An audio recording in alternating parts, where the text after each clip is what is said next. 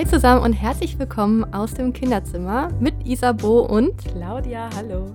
In diesem Podcast möchten wir euch gerne mehr über die Schwangerschaft erzählen und über die Zeit danach. Viel Spaß dabei. Hallo und herzlich willkommen zu einer neuen Folge aus dem Kinderzimmer. Es antwortet mir niemand, ich bin ganz alleine. Ich habe mir aber gedacht, ich nehme trotzdem eine Folge auf. Easy setzt auch nur kurz aus, also sie macht ungefähr also ich glaube, die nächsten zwei, drei Folgen wird sie aussetzen und dann wird sie wieder einsteigen.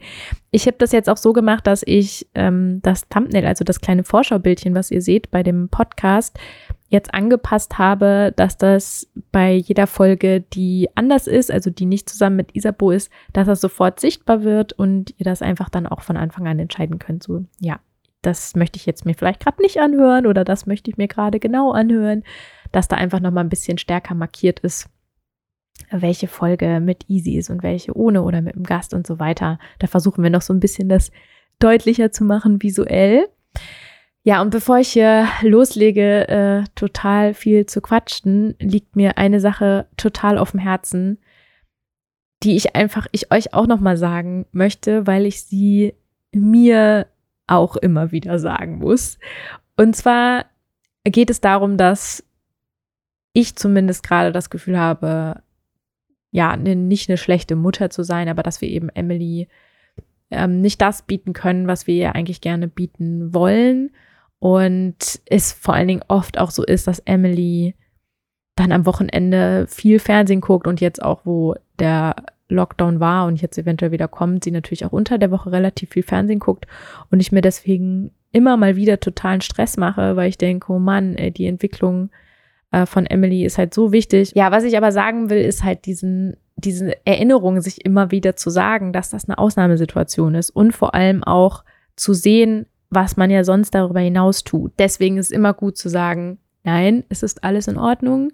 Es ist eine Pandemie und es ist auch in Ordnung, dass wir müde sind, dass wir erschöpft sind und wir dürfen auch weinen und unsere Gefühle zulassen und wütend sein natürlich im Bestfall versuchen, das nicht an den Kindern auszulassen, aber deswegen ist es, glaube ich, auch umso wichtiger, die Gefühle für sich zumindest zu akzeptieren und zu sagen, ja, es ist gerade blöd und es ist, es ist auch gerade nicht optimal und ich würde meinem Kind gerade gerne mehr bieten, aber es geht einfach nicht. Es ist mit den Kräften nicht möglich und es ist ja keine normale Situation. Also wir leben nicht äh, in, in unseren ganz normalen Bedingungen, sondern ja, momentan in einer Welt in einem absoluten Ausnahmezustand.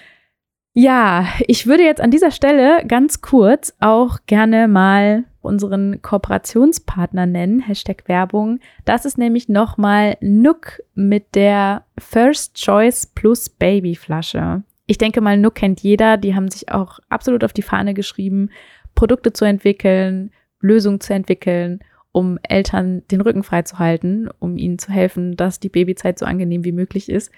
Und diese Flasche ist auf jeden Fall eine crazy Innovation.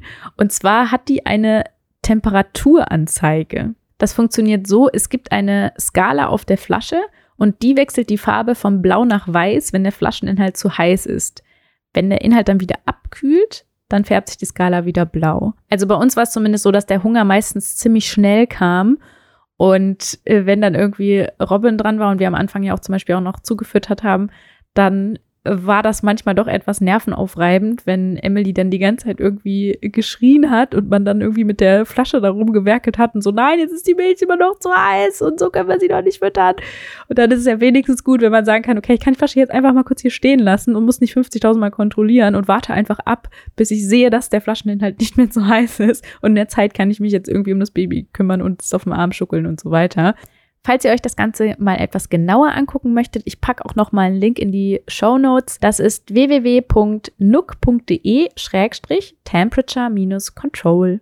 Wofür ich die Folge heute gerne mal nutzen würde, ist für etwas, was mir selber schwerfällt, aber ich denke vielleicht gar nicht mal so verkehrt ist, weil wir kennen uns ja quasi jetzt schon seit, wie viele Jahren machen wir eigentlich schon diesen Podcast? Ich glaube seit zwei Jahren. Und ich habe in dieser Zeit mich, glaube ich, noch nie so richtig vorgestellt. Und ich habe das auch ehrlich gesagt gescheut, weil ich immer denke, ja, okay, muss ich denn jetzt so viel über mich selber erzählen? Ist das denn jetzt so wichtig? Ist das überhaupt so interessant? Aber in dem Zuge, dass man sich ja auch so viel als Mutter definiert und in der Rolle, finde ich auch einfach wichtig, nicht zu vergessen, wer man so drumherum ist. Und ich bin gerade dabei, das immer mehr wieder für mich zurückzufinden, wer ich so bin.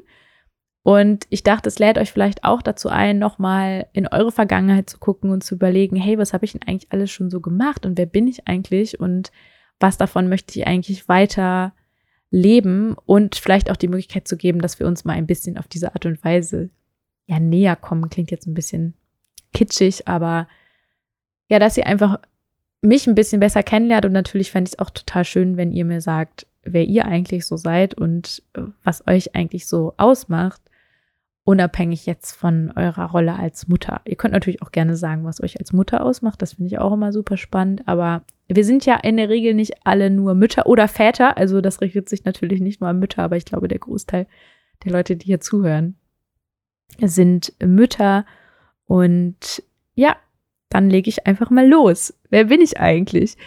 Also, ich wurde geboren in Hannover, ist auch irgendwie richtig witzig bei der Geburt anzufangen. Und wir sind dann ins Rheinland gezogen, ähm, noch bevor ich eigentlich richtig in den Kindergarten gegangen bin und sind in die Nähe von Düsseldorf gezogen.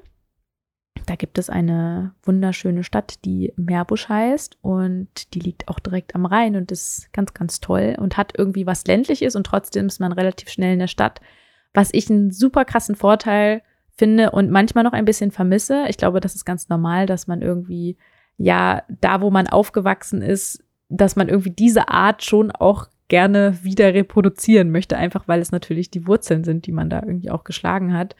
Und ich habe manchmal schon dieses, oh Gott, die Stadt ist mir manchmal ein bisschen zu groß und vermisse manchmal diese Möglichkeit zu wechseln. Also dieses ruhige Leben und trotzdem immer die Möglichkeit, ganz schnell in der Stadt zu sein. Das ist schon echt richtig toll und auch ein großer Vorteil, finde ich, des Rheinlands, wo es ja auch einen absoluten Ballungsraum gibt und immer wieder diese Felder drumherum und dann ist man aber super schnell in der Stadt.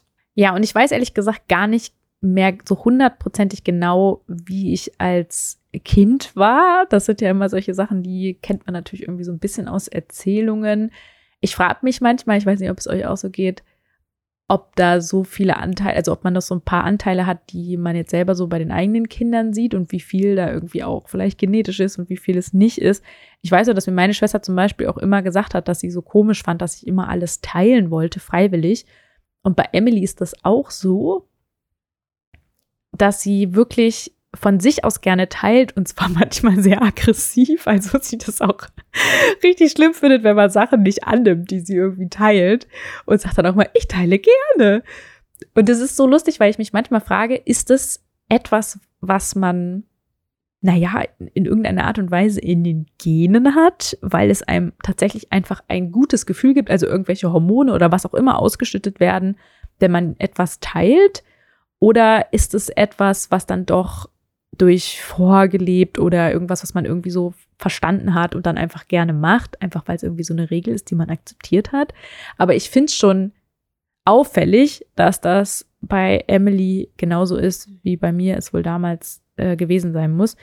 Was Emily, glaube ich, nicht hat, was äh, bei mir, glaube ich, schon war, ist dieses, also sehr viel Energie und laut sein. Also Emily ist eigentlich kein lautes Kind. Und ich, ich war, glaube ich, sehr laut als Kind und sehr giggelig und albern.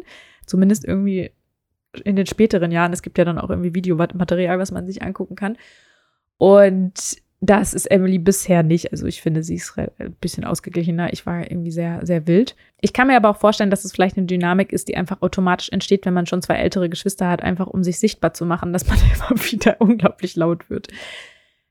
Ja, und ich habe in der ähm, Schulzeit ziemlich viele Hobbys gemacht. Also ich habe mein ganz, meine ganze Woche irgendwie total vollgepackt und das lag auch daran, dass ich damals, glaube ich, schon dieses FOMO hatte, also Fear of Missing Out, dass wenn ich irgendwie das, dass ich das mit dem einen nicht aufhören wollte, weil ich das ja auch nicht loslassen konnte und gleichzeitig aber auch das Neue nicht deswegen nicht machen wollte. Was dann dazu führte, dass ich in der Woche Cello-Unterricht hatte. Ich war in zwei Orchestern. Ich habe irgendwann angefangen, Oboe zu lernen. Ich habe einen Kompositionskurs gemacht. Ich habe in der Theater AG gespielt. Ich habe Tennis gespielt. Ähm, und ganz am Anfang noch Ballett gemacht. Damit hatte ich tatsächlich irgendwann aufgehört. Also ja, es waren sehr, sehr viele Dinge, die irgendwie gleichzeitig aufeinander kamen und natürlich trotzdem noch auch Freunde gesehen habe und so. Und ich mich manchmal frage, wie ich das damals eigentlich alles geschafft habe, weil dieses, dieses Energielevel, das habe ich irgendwie nicht mehr. Vielleicht habe ich auch einfach all meine Reserven aufgebraucht in der Jugend und jetzt ist nichts mehr übrig. Auf jeden Fall äh, war das schon krass. Also ich bin wirklich von der Schule gekommen und habe es irgendwie gerade so geschafft, noch äh, schnell zu essen. Dann sind wir meistens schon losgefahren. Also meine Mutter, äh, die Arme, musste mich auch irgendwie überall hinkutschieren. Also musste sie natürlich nicht. Sie hätte mir auch einfach sagen können, nee, mache ich nicht. Aber ihr war das, glaube ich, dann auch wichtig, dass ich diese Sachen verfolgen konnte. Und ich bin ja auch sehr dankbar dafür, dass sie das gemacht hat, weil dadurch war es halt möglich. Weil das ist wiederum natürlich der Nachteil, wenn man nicht direkt in der Stadt lebt, sondern irgendwie doch noch relativ ländlich, dass, äh, ja, wenn man irgendwie im Nachbardorf man dann irgendwie den Cello-Unterricht hat, dass, und es doch ein paar Kilometer sind, dass man dann doch ein bisschen auf sein Auto angewiesen ist. Vor allen Dingen, wenn man noch so jung ist, dass man diese vielen Kilometer dann mit dem Fahrrad dann doch noch nicht zurücklegen kann. Vor allem, weil es vielleicht auch viel zu lange brauchen würde und ich dann diese vielen Aktivitäten gar nicht hätte machen können. Also ja, es war schon ganz cool, dass mich meine Mutter da immer durch die Gegend gefahren hat. Und ich habe dann aber nachdem ich dann das Abi gemacht habe, sehr abrupt mit all diesen Dingen aufgehört. Vielleicht, weil ich auch dachte, so, jetzt ist Restart, jetzt fange ich irgendwie von vorne an. Das hat mir aber gar nicht gut getan. Also ich glaube, da hätte ich ein bisschen mehr ausfaden sollen, so nach und nach vielleicht die Dinge beenden sollen, weil ich dann doch in so ein, ja, wie so eine Art schwarzes Loch gefallen bin. Also das hat mich ja dann doch alles sehr definiert. Das hat sehr meinen Alltag ausgemacht. Und ich habe, was muss man ja noch dazu sagen, nicht direkt angefangen zu studieren nach der Schule, sondern habe quasi so ein Sabbatjahr gemacht, habe Praktika gemacht, bei meinem Papa in der Praxis gearbeitet, um ein bisschen mehr für mich herauszufinden, was ich jetzt machen möchte, weil ich mir noch nicht hundertprozentig darüber im Klaren war. Ja, und ehrlich gesagt, auch nach einem Jahr war ich mir eigentlich gar nicht so sicher, was ich jetzt machen will, weil ich eigentlich in der Zeit nur geschafft hatte, Dinge auszuschließen. Ich war beim Film, habe da ein Praktikum gemacht in München. Das waren sehr intensive zwei Monate. Ähm, es war so eine ZDF-Produktion und dadurch, dass es im Winter war und es sehr viele Außendrehs gab, war das doch körperlich super anstrengend und sehr zermürbend und ich habe dadurch doch eher das negativ in Erinnerung behalten, am Film zu arbeiten. Und ich mochte auch ehrlich gesagt nicht diese sehr krassen hierarchischen Aufbau am Set. Ich glaube, dass es fast nicht anders geht, gerade wenn man ja in diesem Tempo da irgendwie durch diese Sachen rattern muss. Aber ich habe das als sehr anstrengend empfunden und den, den Ton auch sehr rau und ja, habe mir gedacht, nee, irgendwie, das, da fühle ich mich nicht wohl, das ist irgendwie nichts für mich, obwohl das natürlich auch eine einmalige Erfahrung war und auch nicht in einem Studio, sondern mit Außendrehs. Und ich denke, vielleicht wäre das doch was anderes gewesen in einem anderen Setting, who knows. Aber ich habe das dann für mich erstmal so ein bisschen abgehakt, okay, im Film will ich nicht arbeiten. Und dann habe ich auch noch ähm, beim Theater angefangen und habe da Regieassistenz gemacht und auch selber geschauspielert. Und da muss ich sagen, das hat mir schon sehr, sehr viel Spaß gemacht. Ich habe nur da nicht so eine richtige Zukunft drin gesehen. Also ich dachte halt so, ja, okay, Theater, das stirbt ja irgendwie eher aus und habe da, glaube ich, eher Angst gehabt, dass das nicht die beste Investition in meine Zukunft ist, was ich im Nachhinein manchmal ein bisschen bereue, weil ich denke, ich hätte da ruhig das riskieren können in dem Alter. Also ich glaube, das ist auch so eine Angst, die man schon so früh hat, dass man denkt, oh Gott, ich könnte jetzt vielleicht schon falsch abbiegen. Aber da habe hab ich mich eher auf meine Angst gestützt und weniger, bin da weniger meinem Herzen gefolgt, weil mir das Theaterspielen schon sehr, sehr viel Spaß gemacht hat. Aber gut. Trotzdem haben mich all diese Entscheidungen dahin gebracht, wo ich jetzt bin. Von daher, bereuen ist ja immer so eine Geschichte, ne? Ja, und dann habe ich gesagt, okay, was ich auf jeden Fall daraus ziehen kann, ist, ich ich habe schon Spaß an kreativen Dingen und mich zieht es irgendwie so ein bisschen in die Medienlandschaft, auch wenn das jetzt nicht unbedingt Film sein muss, weil da zieht es mich jetzt nicht so ganz doll hin, aber ich habe schon Freude an Medien und habe mich dann entschieden, ähm, einen Studiengang in Medienwissenschaft zu beginnen und hatte mich aber auch parallel für Psychologie eingeschrieben und auch bei diesem Medienstudiengang gab es Nebenfächer, zu denen einmal Medienpsychologie gehörte und sonst auch noch Medieninformatik und Medienmanagement und Medienrecht. Und ich hatte mich auch als ersten Wunsch für Psychologie eingetragen und als Zweitwunsch Informatik. Und leider wurde ich in Medienpsychologie nicht genommen, weil der NC war, glaube ich, bei 1.0 oder so damals. Ich habe dann den von Medieninformatik bekommen. Äh, der NC ist ja auch immer so eine Geschichte, weil das Studium war natürlich jetzt nicht so anspruchsvoll, dass man dafür jetzt irgendwie einen super guten, guten Abi-Durchschnitt hätte, also gebraucht hätte, was ja sowieso so eine Geschichte ist, wo ich mir denke, okay, wenn du so spezialisiertes Interesse hast, bildet das dein Abi sowieso schon mal gar nicht ab. Aber jetzt unabhängig davon ist es halt einfach, war irgendwie auch so ein bisschen Banane. Es ging halt nur darum, dass unglaublich viele Leute Medienwissenschaft studieren wollten und es echt wenig Plätze gab. Das gleiche galt für Psycho Psychologie als solches, nur verrückterweise habe ich in Psychologie in Düsseldorf damals sogar einen Platz angeboten bekommen, ich habe aber damals auch sehr viel Angst vor dem Psychologiestudium gehabt, auch wieder eine Kopfentscheidung getroffen, äh, was ich heute merke, ich weniger machen sollte. Denn ich hatte irgendwie Angst, dass ja Psychologie nur Verrückte studieren und das nur Leute machen, die sich irgendwie selber therapieren wollen und habe das irgendwie, das war so negativ konnotiert. Ich weiß nicht, ob das bei euch auch so ist, dass viele Leute äh, das früher auch gesagt haben oder ich weiß nicht, ob das immer noch so ist, dass ja, Psychologie irgendwie so ein Studiengang für, für Verrückte ist, was im Nachhinein, finde ich, nicht unbedingt negativ sein muss. Vielleicht ist das ja lustige Verrückte. Ja, auf jeden Fall habe ich dann mich doch für den Medienwissenschaftsstudiengang oder der hieß Medienkulturwissenschaftsstudiengang entschieden, äh, wo es auch der diesen zweiten, dieses zweite Nebenfach gab, wo ich dann auch angenommen worden bin, also in Medieninformatik. Und bin dann nach Köln gegangen, an die Universität zu Köln. Und das, muss ich sagen, war eine der schönsten Zeiten meines Lebens. Also deswegen bereue ich diese Wahl auch nicht. Also, dass ich damals diesen Studiengang ergriffen habe.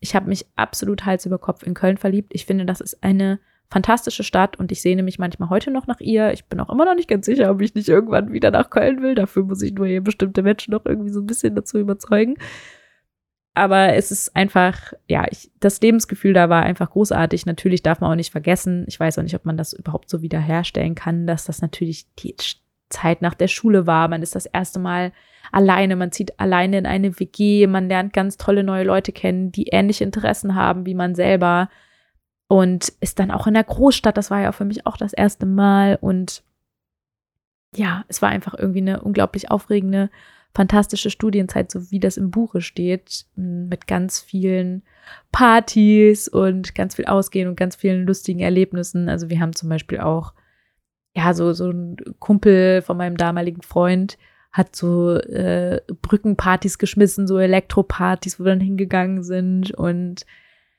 es, es war einfach Rambazamba. Rambazamba ist auch so ein geiles Wort, ja. Es war echt eine coole Zeit und ich muss auch sagen, dass auch da der Karneval für mich nochmal eine ganz andere Bedeutung bekommen hat. Also es gibt ja viele, es gibt ja, man ist entweder, glaube ich, Feind oder Fan vom Karneval. Es gibt irgendwie gefühlt immer nichts dazwischen. Obwohl es ein paar Leute gibt, denen es irgendwie egal ist, aber die meisten Leute sind dann doch so, wenn sie Karneval nicht so gerne mögen, dass sie am liebsten ganz fliehen. Und für mich war Karneval ganz, ganz großartig. Also ich habe das so genossen und ich vermisse das auch sehr. Und ja, ich hoffe auch, dass ich das Emily bald näher bringen kann, weil insbesondere auch der Kinderkarneval ganz, ganz, ganz, ganz toll ist und etwas ist, was ja hier in Berlin gar nicht gefeiert wird. Ja, was ein bisschen schade ist, aber man kann dafür ja auch eigentlich dafür direkt Urlaub einplanen und ab ins Rheinland gehen, wenn es dann wieder geht. Ja, auf jeden Fall war Köln super schön. Man merkt auch, glaube ich, dass ich da ein bisschen wehmütig bin. Ich habe auch wirklich super gut gewohnt, direkt in der Nähe von der von der Uni, was natürlich alles ähm, ja ganz, ganz äh, cool und praktisch gemacht hat. Und man ist immer wieder Leuten über den Weg gelaufen, so, die man halt kannte. Und es hatte irgendwie so einen Heibelin-Charakter, obwohl es in einer sehr großen Stadt ist. Aber ich glaube, das schafft auch irgendwie nur Köln. Ja, ich mache jetzt ja ein bisschen viel Werbung für Köln, aber ich weiß nicht, kommen hier Leute aus Köln? Wie geht's euch da? Es gibt ja auch Leute, die das gar nicht mögen. Also ist, glaube ich, Geschmackssache und ein bisschen auch Persönlichkeitssache und vielleicht auch situationsbedingt. Also wenn man natürlich einfach Glück hatte, so wie ich, und da ganz, ganz toll Leute kennengelernt hat und auch einfach Glück hatte mit dem Studiengang und so, dann ist natürlich irgendwie auch logisch, dass das eine schöne Zeit ist. Und ich habe damals schon während des Studiums nebenbei noch gejobbt. Äh, da habe ich für mein, ja, für die Website meines Vaters und meines Bruders, äh, das war so eine Website, die Rheuma-PatientInnen informiert hat über die Krankheit und auch einen Austausch ermöglicht hat. Die haben dann ein Forum da drauf gehabt und so Expertenchats und wir haben dann uns überlegt, hey, macht es nicht auch Sinn, da so ein kleines Videoformat da reinzubringen, wo ich quasi die Neuigkeiten aus der Rheumatologie versuche so verständlich zu übersetzen, dass sie eben auch Laien verstehen können.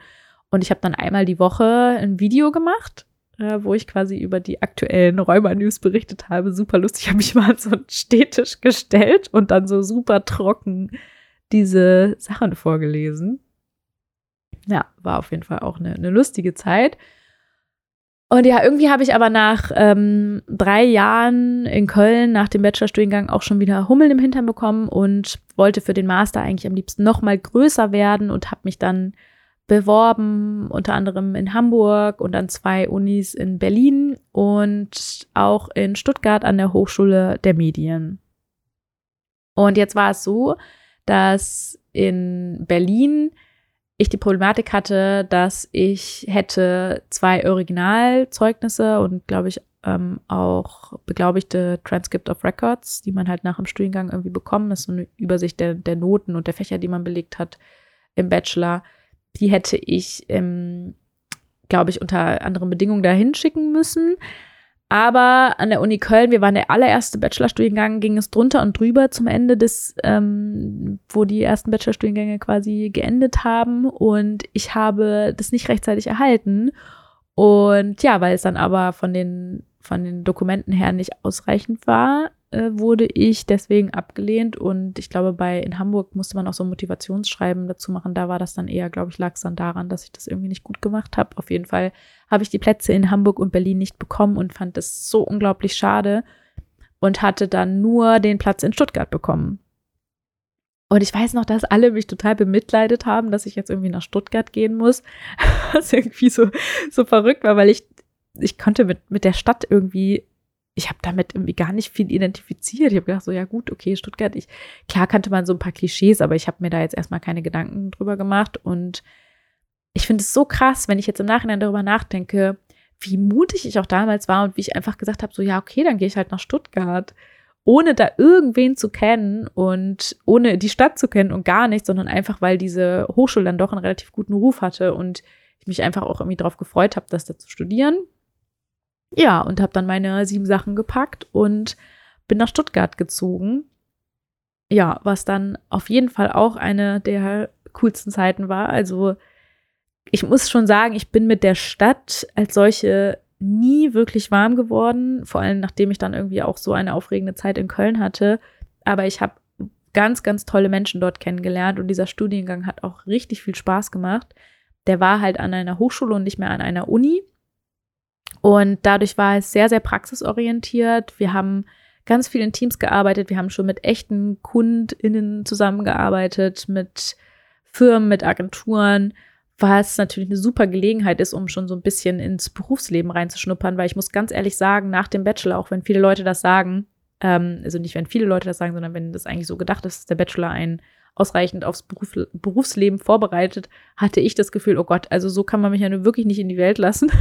weil es halt ultra theoretisch war. Also es war sehr wissenschaftlich angelegt und das ist auch gut. Ich ähm, verteufel das auch nicht, weil ich im Nachhinein finde, dass ich dadurch viele Dinge gelernt habe und mir viele Kompetenzen angeeignet habe, auch wenn ich jetzt nicht mehr immer unbedingt weiß, was ich da genau inhaltlich eigentlich gelernt habe, habe ich zumindest gelernt, wie man an Dinge herangeht und wie man ja auch exakt arbeitet und genau arbeitet und auch mit Informationen umgeht und mit Medien umgeht. Und das finde ich auf jeden Fall sehr, sehr wertvoll und würde ich auch immer wieder jedem so empfehlen, wenn er überhaupt das Interesse hat, in so einer Richtung sich weiterzubilden. Aber ich fand das Studium an einer Uni schon ganz besonders und auch toll, weil ich auch zusätzlich sagen muss, also natürlich war es sehr viel bequemer an der Hochschule. Es wurde einem viel mehr geholfen also ich habe einen fertigen, also die, die, da bin ich, da hätte ich nicht in Anführungszeichen auf die Fresse fliegen können, was so die, die Fächer angeht und so, weil das sehr durchstrukturiert war und man da sehr viel Unterstützung bekommen hat. Und in Köln da hat einem halt niemand geholfen. Also, wenn du da aus Versehen irgendein Fach nicht belegt hast, dann hätte es sein können, dass man ein komplettes Jahr hätte länger studieren müssen, weil man nicht genug Punkte gesammelt hätte und so weiter. Und man musste so genau darauf achten, dass das eine auf dem anderen aufbaut. Also es gab dann irgendwie so Basismodule und du musst auch bestimmte Basismodule erst gemacht haben, bevor du dann Aufbaumodule äh, belegen kannst und so weiter. Und da musste man sich auf jeden Fall selber schlau machen und es hat sehr viel Autonomie und Selbstständigkeit gefördert, würde ich sagen, weil ja, man halt dann eigenverantwortlich sein musste. Das war an der Hochschule ein bisschen anders. Also da habe ich, das fand ich aber dann auch ganz gut, nachdem ich irgendwie drei Jahre mich da mit der Uni Köln rumschlagen musste, das auch mal so ein bisschen auf dem Silbertablett serviert zu bekommen. Ach, das war alles so super angenehm. Alles lief einfach so glatt. das war echt richtig gut.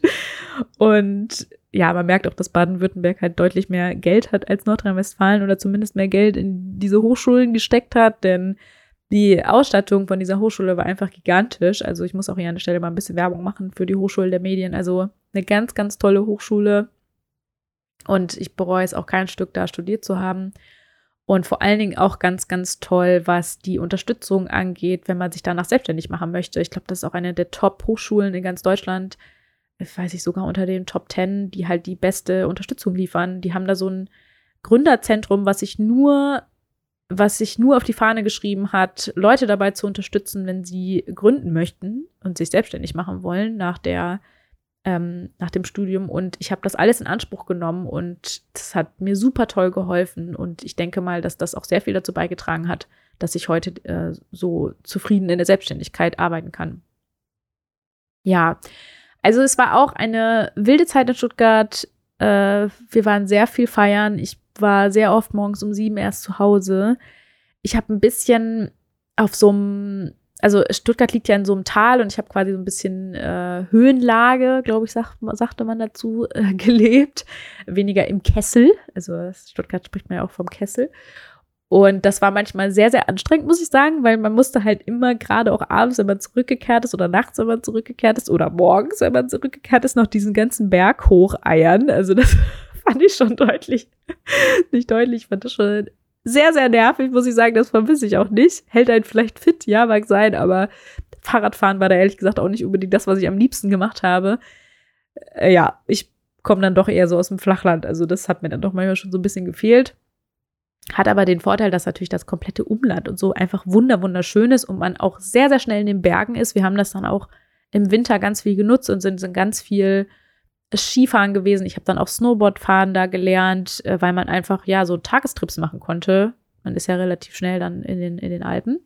Also auch das wiederum vermisse ich sehr, weil das ist natürlich von Berlin, Berlin aus ein bisschen schwieriger, bis man da irgendwie an Berge kommt, wo man dann auch irgendwie Skilaufen kann.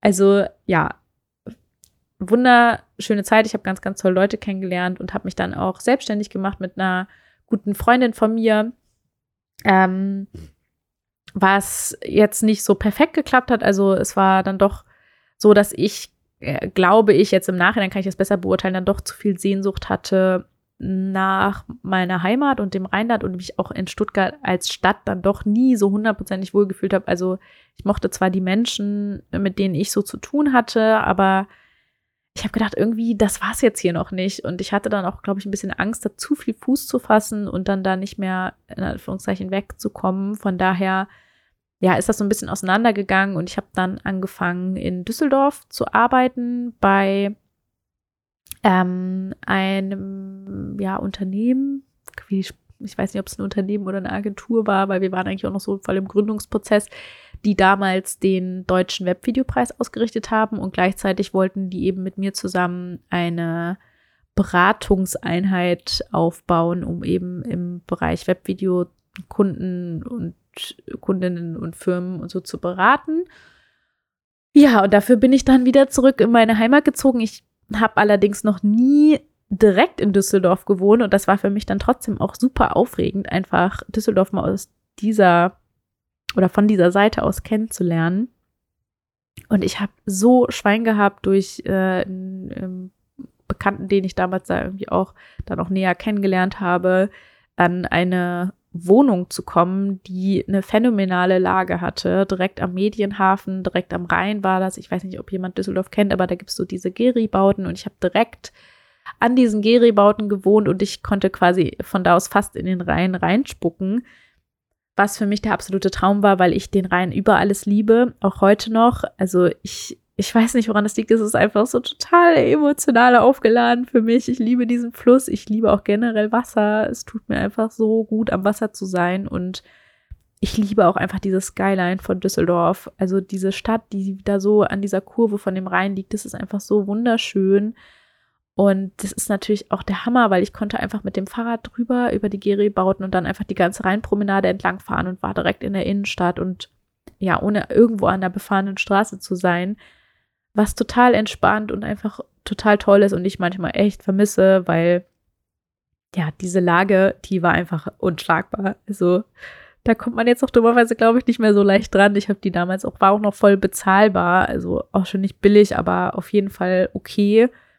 Und die war auch richtig toll geschnitten und hatte einen ganz, ganz tollen, wunderschönen Parkettboden. Und ich habe mir dann eine richtig schöne Küche reingebaut. Und es war natürlich deswegen auch so aufregend, weil es war das die allererste wirklich eigene Wohnung, die ich hatte. Ich habe vorher immer nur in der WG gelebt und ja, als ich dann so richtig Gehalt bekommen habe und so, dann war das natürlich auch möglich, da mir irgendwie eine eigene Wohnung zu leisten. Und ich fand das auch so, so ein krasses Freiheitsgefühl. Und ja, wenn es um das Thema Selbstwirksamkeit geht, also das war da auf jeden Fall, dieses Bedürfnis war auf jeden Fall voll befriedigt. Und ja, es war, es war super schön. Ich habe natürlich auch dann den Vorteil gehabt, wieder in der Nähe meiner Familie zu leben, auch in der Nähe meiner alten Freundinnen und Freunde, die ich natürlich auch während Köln und Stuttgart weniger gesehen habe und habe das auch total genossen, da einfach mit denen auch wieder Zeit zu verbringen. Und die fehlen mir halt hier auch in Berlin auch ganz oft immer noch sehr.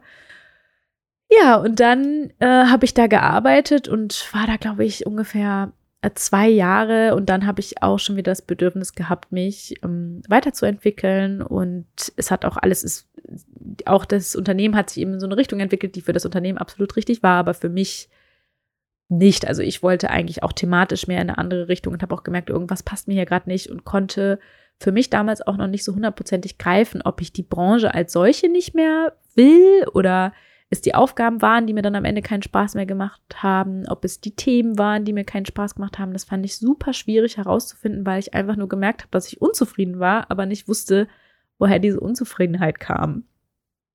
Ja, und dann, ähm, vor allem, weil jetzt eigentlich, ja, ich kann mir eigentlich vorstellen, dass das, glaube ich, eher die Themen waren, weil wir sind sehr in eine politische Richtung äh, gegangen. Wir haben von einer sehr großen Bundesbehörde die Facebook-Seite aufgebaut und es war total spannend natürlich, aber gleichzeitig auch jetzt nicht etwas ist, wo mein Herz für schlägt. Und dann habe ich diesen Job gekündigt und habe überlegt, okay, in welche Richtung möchte ich denn jetzt gehen? Und habe mich dann auch wirklich mal rechts und links umgeschaut. Und dann war so die lustigste Geschichte, weil ich hatte mich dann unter anderem als sogenannter Product Owner beworben bei einer, einem sehr jungen tollen Unternehmen, also muss ich schon echt sagen, äh, was in Düsseldorf angesiedelt ist, die sich auf IP-Telefonie äh, spezialisiert haben, was jetzt erstmal ein bisschen unsexy klingt, aber es war eine sehr, sehr coole Firma. Also hatte echt schon Google-Charakter. Die haben halt sehr viel so auf New, New Gott, Englisch sprechen, Claudia, New Work Basis gearbeitet, also sehr agil, sehr flexibel. Ich weiß nicht, ob diese Begriffe euch was sagen, aber es war auf jeden Fall ja, charmant, würde ich jetzt mal sagen. Und die hatten auch so, ah, das, das sind ja so Sachen, damit kann man sich auch total catchen. Ich glaube aber jeden von euch.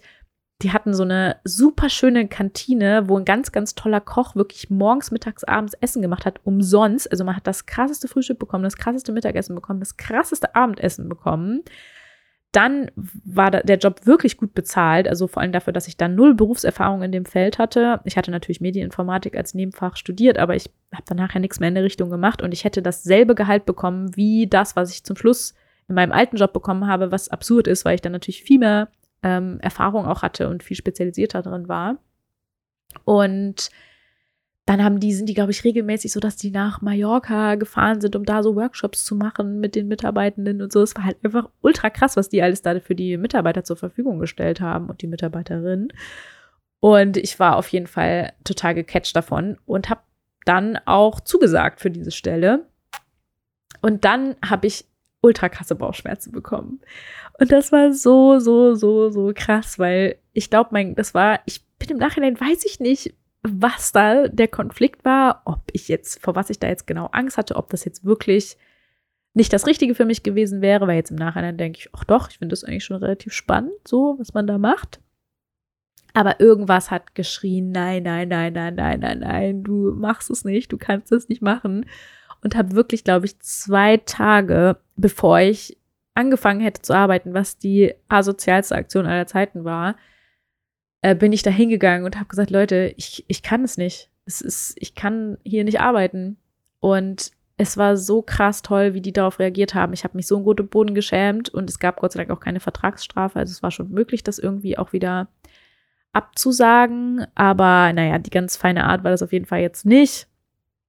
Ähm, und es war so toll, die waren so verständnisvoll und meinten, hey, falls dich doch mal irgendwie, falls du dich doch nochmal umentscheiden solltest, so dann melde dich doch nochmal bei uns, weil wir fanden dich super. Und ich fand, die sind da richtig gut mit umgegangen. Und es ist sehr lustig, weil ähm, die, äh, also ich glaube, ein Teil der Geschäftsführung ist mit ähm, ja, dem Mann einer sehr, sehr guten Freundin befreundet und dadurch war ich auch noch mal später in den Räumlichkeiten im Zuge einer Hochzeit und habe dann auch noch mal mit dem Geschäftsführer gesprochen. Und es ist sehr lustig, weil es wie so eine kleine Legende wohl geworden ist, dass, äh, dass ich kurz vor knapp irgendwie abgesagt habe, weil das wohl vorher noch nie passiert ist. Was ich mir auch vorstellen kann, dass es nicht ständig irgendwie in Unternehmen passiert.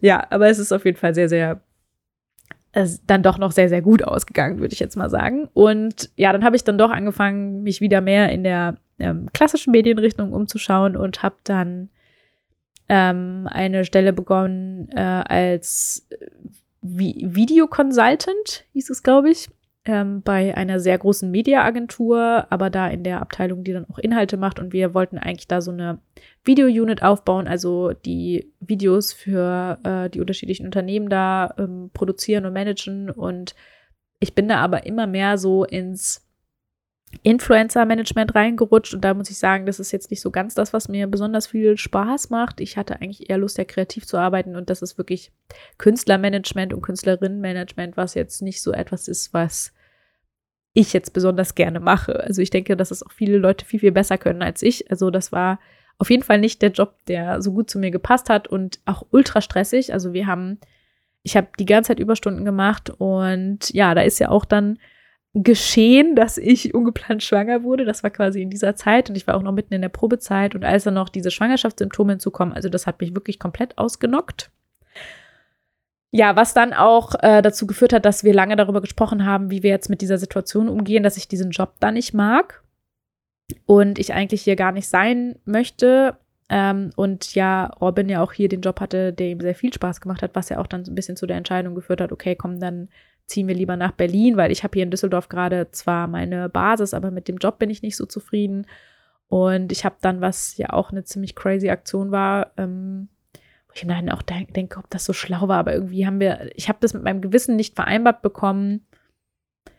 Ähm, ja, weil ich ist, also es war folgendermaßen, es war zu stressig, dieser Job war zu stressig und mir hätte meine Frauenärztin auch ein Beschäftigungsverbot ausgestellt und dann hätten sie mir auch weiter Gehalt zahlen müssen. Und ich hätte ja theoretisch dann auch schon nach Berlin umziehen können und so und hätte einfach den Rest der Schwangerschaft dann Gehalt bekommen, aber nichts mehr gemacht. Und es, ich weiß, dass es möglich ist und dass es auch eigentlich ja von den Krankenkassen getragen wird und auch die Agentur, das hätte jetzt auch gar nicht zahlen müssen und so, aber irgendwie, ich wollte das nicht. Das ging irgendwie nicht. Ich habe gesagt, nee, das mache ich nicht. So, es fühlt sich komplett falsch an und habe dann auch lange mit meiner Familie und so darüber gesprochen und wir haben uns dann darauf geeinigt, dass ähm, ja, ich diesen Job kündige und ich dann noch frei einfach Sachen mache. Also mein, mein Vater und mein Bruder haben beide auch Unternehmen, die brauchten auch Unterstützung mit so ein paar Broschüren und so und dass ich einfach dann für die ein bisschen frei arbeite und wir damit dann die Zeit überbrücken, die ich dann noch in Berlin bin. Ja, und das haben wir dann so gemacht. Wir sind dann hier in Berlin auf Wohnungssuche gegangen und hatten ja so viel Glück hier mit dieser Wohnung. Also, wenn man sich jetzt so den Wohnungsmarkt anguckt und auch damals, wie er da schon war, hatten wir wirklich Schwein. Also sie ist wirklich bezahlbar und in einer ganz, ganz tollen Lage, ähm, wo ich auch ja überdenke, oh Gott, wenn wir jetzt heute, glaube ich, diese Wohnung nochmal mieten würden, dann würde die wahrscheinlich also mindestens 50 Prozent mehr kosten, als sie jetzt kostet, was halt eine ganze Stange Geld ist. Also ja, Schwein gehabt haben wir da damals auf jeden Fall und hatten auch Gott sei Dank nicht so viele MitbewerberInnen. Also war wirklich Glück. Und hatten, glaube ich, auch den Vorteil, dass die hier auch sehr darauf setzen, sehr viele Familien reinzuholen. Und ja, dadurch haben wir natürlich auch dieses unschlagbare Glück, dass wir zwei Nachbarn haben, die Kinder so im fast selben Alter haben wie wir. Und ja, dann bin ich halt hier äh, in Berlin mitten in der Schwangerschaft äh, hergezogen und das muss ich schon sagen, darüber haben wir auch schon mal mit Robin in der Folge ein bisschen ausführlicher gesprochen, war vielleicht nicht die schlauste Entscheidung, weil es sehr, sehr schwer ist, wenn man bereits schwanger ist und vor allen Dingen hier auch keinen neuen Job anfängt, hier wirklich Fuß zu fassen. Vor allen Dingen im gewissen Alter, wo einfach auch schon viele Leute so in ihren Freundeskreisen connected sind. Und ich hatte auf jeden Fall sehr viel mit Einsamkeit zu kämpfen und habe manchmal immer noch das Gefühl, nicht hundertprozentig angekommen zu sein, weil ich habe natürlich schon tolle Leute auch über Emilys äh, Kita und sowas auch kennengelernt, natürlich auch hier bei den Nachbarn, aber ich habe lange nicht mehr das gleiche soziale Netzwerk, was ich in den anderen Städten hatte und das fehlt mir manchmal. Also auch diese Gruppen und dass man irgendwie ja auch regelmäßig mit Freunden, die sich auch untereinander kennen, was macht. Hier ist es eher so, man kennt halt die eine Person und die andere, aber man macht gar nicht so viel gemeinsam. Ich meine, jetzt gerade geht es ja sowieso nicht, von daher ist es schon okay. Aber ich weiß nicht, wie das so in Zukunft ist. Also, ich finde das auch schwierig. Wie, wie, wie baut man das eigentlich weiter auf? Also, ich weiß nicht, ob ihr mal solche Erfahrungen gemacht habt, dass ihr irgendwo hingezogen seid und da wirklich Schwierigkeiten hattet, Anschluss zu finden. Ja, vielleicht habt ihr ja auch Tipps. Ich habe echt überlegt, ob ich noch irgendwelchen Hobbys nachgehen muss. Aber das Problem ist, dass es ja auch zeitlich echt schwierig ist. Also da noch sehr viel Zeit in sowas zu investieren, weil ich schon auch Lust hätte, mal zum Beispiel wieder Theater zu spielen. Aber dafür muss man auch proben, dafür muss man auch an den Wochenenden Zeit einräumen und ich weiß nicht, ob ich die habe. Also es ist äh, dann doch gar nicht so leicht, irgendwie ähm, da so das Netzwerk weiter auszubauen. Ja, und was haben wir hier noch gemacht? Also ich habe natürlich dann auch erstmal, also was heißt natürlich, ich habe dann erstmal Elternzeit genommen ähm, mit Emily und war dann erstmal ein komplettes Jahr ja dann hier mit Emily zu Hause. Und Robin hat dann so ein, vor allen Dingen ein so ein Videoformat ähm, hier gemacht, was dann ja kurz nachdem dann Emily auf die Welt gekommen ist, aufgelöst werden sollte. Und dann haben wir ja unsere Firma gegründet, auch in diesem Zuge. Und seitdem gibt es unsere unsere Firma und das ist die richtig cool GmbH und wir sind mittlerweile 15 Leute und produzieren jetzt Videos für Brand Channels, aber auch für das öffentlich-rechtliche Netzwerk Funk und immer mal auch ein paar Dinge so nebenbei. Also wir machen auch ein paar Beratungssachen und ein paar andere Projekte mal hier, mal da. Ja, und das äh, ist jetzt quasi beruflich so das. Ähm, und dann kommt noch hinzu, dass ich jetzt einen weiteren Studiengang gestartet habe. Das ist ein Master of Science. Ich habe zwar schon einen Master of Arts, aber naja, man kann einfach nochmal studieren. Und zwar in Beratung und Beratungswissenschaft. Ähm, dieser Studiengang legt so ein bisschen den Fokus auf Arbeits- und Organisationspsychologie. Und im zweiten Jahr kann man dann nochmal sich vertiefen, entweder als Trainerin oder Coach oder als ähm, oder in dem Bereich Human-Centered Design. Das sagt jetzt wahrscheinlich niemandem irgendwas. Ich habe dann ähm, mich auch entschieden, dass ich ähm, mich auf Trainerin fokussieren will. Das heißt, ich lerne, wie man gut moderiert, wie man Workshops zum Beispiel gut moderiert, aber auch ganz viel über Teamentwicklung und Teamprozesse. Ein sehr, sehr spannender Studiengang, der von einem Institut zusammen mit der ähm, HU hier in Berlin ausgerichtet wird und bisher sehr bereichernd ist. Es ist berufsbegleitend angesetzt, also ist auf jeden Fall schon machbar, aber auch nicht ohne, muss ich sagen. Also ja, ich hatte irgendwie immer noch, ähm, deswegen kann ich jetzt auch nochmal den Bogen quasi ziehen zu dem, was ich vorhin gesagt hatte zur Psychologie. Das häng, hing jetzt ja nicht mehr mir immer noch sehr, sehr lange nach und ich habe irgendwie sehr lange bereut, nichts in Richtung Psychologie gemacht zu haben und habe dann jetzt diesen Studiengang gefunden, der so meinen jetzigen Job auch so total mit der Psychologie verbindet und ja, ist wie so ein Puzzlestück, was ich irgendwie jetzt so eingefügt habe und ich finde es richtig toll und bereichernd und gibt mir auch ganz viel Energie, muss ich sagen. Also es ist ja auch immer so, dass ja, ich ja auch für mich herausfinden musste und wie jeder von uns, was sind denn die Sachen, die auch wirklich Energie schenken. Also natürlich rauben sie auch ein bisschen Energie, weil es natürlich auch anstrengend ist zu studieren und zu lernen und wissenschaftlich zu arbeiten und so. Aber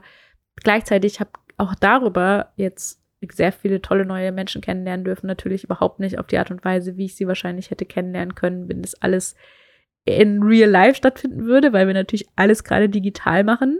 Und da freue ich mich auch drauf, wenn es dann hoffentlich noch auch klappt. Wer, wer weiß, dass wir uns dann irgendwann mal auch in echt sehen können. Vielleicht ergibt sich daraus ja auch noch ein bisschen was.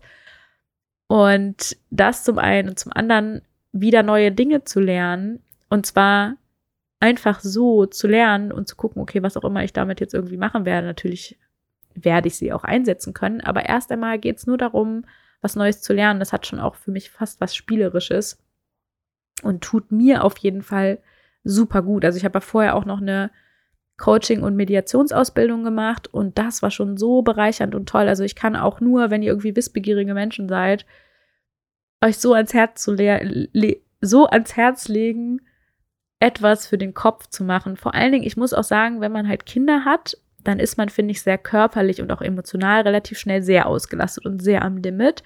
Aber so Kopfarbeit leistet man halt nicht so viel. Also dass man, natürlich lernt man viel über seine Kinder, man lernt auch was über Erziehung, man lernt auch Kompetenzen, finde ich, und Fähigkeiten.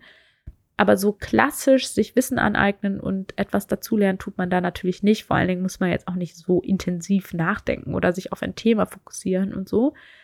Und das kann man natürlich besonders gut durch irgendwie eine Zusatzausbildung oder eine, ein Studium und es sichert natürlich auch ab, weil ich habe dadurch einfach neue Qualifikationen, kann auch mehr irgendwie anbieten, habe mehr zu bieten und sichert mich einfach auch als, ja, jetzt muss ich mal sagen, so ein bisschen auch als Frau ab, weil, ja, ich, mir wurde ja quasi jetzt, ja, mir wurde das genommen, ist jetzt ein bisschen passiv formuliert, aber ich habe ja quasi ein Jahr lang gar nicht gearbeitet und ich würde auch sagen, das zweite Jahr war ja noch gar nicht vollständig, weil wir ja auch nur das Kindermädchen hatten und Emily noch nicht in der Kita war und habe dadurch wirklich zwei Jahre verloren und das hole ich mir gerade so ein bisschen auf. Also durch dieses Studium kompakt einfach sich noch ein bisschen was wieder anzueignen, ist auf jeden Fall super, super wertvoll und ich freue mich, mich dazu entschieden zu haben. Ja, wow, ich habe das, glaube ich, noch nie gemacht, dass ich eine Stunde lang nur über mich selber gesprochen habe. Ich hoffe sehr, das war jetzt nicht allzu langweilig. Also, ja gut, die Leute, die bis hier gehört haben, haben entweder das beim Einschlafen gehört oder es hat sie ja vielleicht doch interessiert. Wenn ihr mögt, könnt ihr ja auch gerne mal ein bisschen was über euch erzählen und ähm, über Instagram aus dem Kinderzimmer und euch darüber melden. Und wenn ihr auch möchtet, dann lasst uns doch gerne auch nochmal eine iTunes-Bewertung da. Das ist immer sehr, sehr gut, um uns auch irgendwie sichtbar zu machen. Und wenn ihr uns darin unterstützen möchtet, würden wir uns natürlich sehr freuen. Und habt jetzt noch ein wunder, wunderschönes Wochenende. Macht das Beste draus und im Zweifel lasst das Kind oder die Kinder ein bisschen Fernsehen und macht was für euch. Bis dann. Tschüss.